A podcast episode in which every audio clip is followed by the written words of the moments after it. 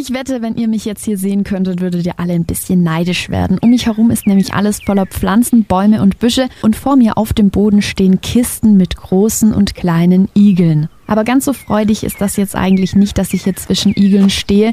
Die Igel sind nämlich alle krank oder verletzt. Neben mir steht Doris Kaas, sie ist die Vorsitzende des Igelhilfevereins Weißenhorn und sie kümmert sich mit anderen Ehrenamtlichen um die gefundenen Igel. Doris, wie kam es denn eigentlich dazu, dass ihr den Verein Anfang dieses Jahres gegründet habt? Also es war so, dass ich angefangen habe selber mit einem Igel zum Peppeln und war dann recht hilflos und habe dann das Telefon Anweisungen bekommen, was ich machen soll. Habe das dann gemacht und dann ist es halt weitergegangen, dann ist mit der nächste dazugekommen. Und da es die letzten Jahre immer mehr wird, haben wir uns dann zusammengeschlossen zum Verein, vor allem auch finanziell, weil die Tierarztkosten wahnsinnig hoch sind. Und durch den Verein haben wir halt bessere Möglichkeiten mit Spenden zu bekommen und darum haben wir gesagt, machen wir den Verein. Ich durfte gerade schon am Vorbeilaufen beim Füttern der kleinen Babyigel zuschauen und du meintest dann, dass ihr die mittlerweile schon zu jeder Jahreszeit pflegen müsst. Also Januar, Februar 200 Gramm Igel, das sind dann die Spätgeburten, weil das Ganze verschiebt sich immer mehr nach hinten raus. Wir haben auch durch das, dass der Winter mild ist, teilweise sonnig, arbeitet Leute auch draußen im Garten. Wir haben wirklich auch über den Winter aufgeschnittene verletzte Igel bekommen. Ihr könnt das gerade nicht sehen, aber Doris hat mir einen Babyigel auf die Hand gegeben und ich glaube, der schläft jetzt hier. Oh nein, ist das süß und es piekst auch gar nicht. Wenn ich den jetzt so in meinem Garten gefunden hätte, was hätte ich dann tun sollen? Wichtig ist immer die Auffindesituation,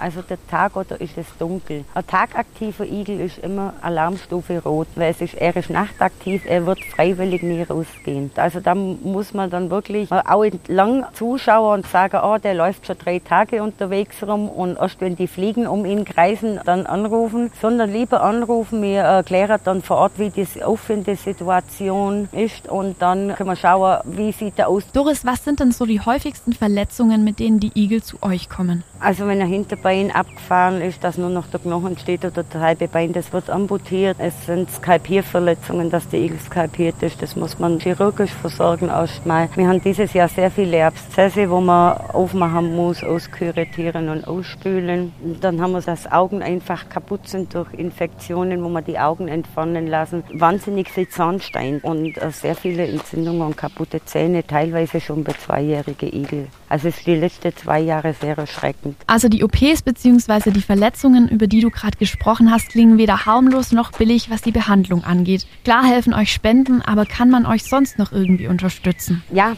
uns ist dann schon mal geholfen, wenn sich draußen was verändert, dass wir weniger bekommen. Natürlich suchen wir immer wieder Peppler, wo man dann sagt, wer will Igel peppeln, wir weisen euch ein und uns da unterstützt, weil jetzt geht es dann erst richtig los mit den Kleinen, dass wir uns dann die Igel abnehmen, dann haben wir wieder für die nächste, weil wir sind dann äh, wirklich hoffnungslos überlastet. September ist so die schlimmste Zeit. Klar braucht man immer Spenden, Geldspenden, Sachspenden, weil Tierarztkosten gehen wirklich ins Unermessliche. Alles klar, aber ich kann ja auch dafür sorgen, dass es gar nicht erst so weit kommen muss, also dass sich ein Igel verletzt. Wir stehen hier schon in einem igelfreundlichen Garten, wie du es vorhin genannt hast. Eigentlich ist um mich herum wirklich alles grün und blüht. Hast du Tipps, wie ich meinen eigenen Garten auch igelfreundlich gestalten kann? Genau, also wichtig ist, dass man Laub liegen lässt, wirklich mal so wilde Ecke, dass man Äste aufschichtet, Laub unten reinmacht, so hat er dann die Versteckmöglichkeiten. Man kann einen Käferkeller machen, das bedeutet, man hebt ein kleines Loch aus, tut das ein bisschen mit Laub füllen und Äste und hier in diesem Milieu sind dann die Laufkäfer drin, das ist natürlich die Hauptnahrungsquelle vom Igel. Dann heimische Pflanzen wieder anbauen so müssen wir auch schauen, dass Insekten wieder kommen für den Igel, dass seine Nahrung einfach Bestand hat. Auch das kleine süße Tier hier auf meiner Hand musste schon, so wie es aussieht, einiges mitmachen. Es hat nämlich eine Schürfwunde an der Nase und ist von seiner Mutter getrennt. Übrigens, wenn ihr euch selbst ein Bild von den niedlichen Igeln machen wollt, dann schaut doch auf donau3fm.de vorbei. Da gibt es nämlich ein ganzes Video.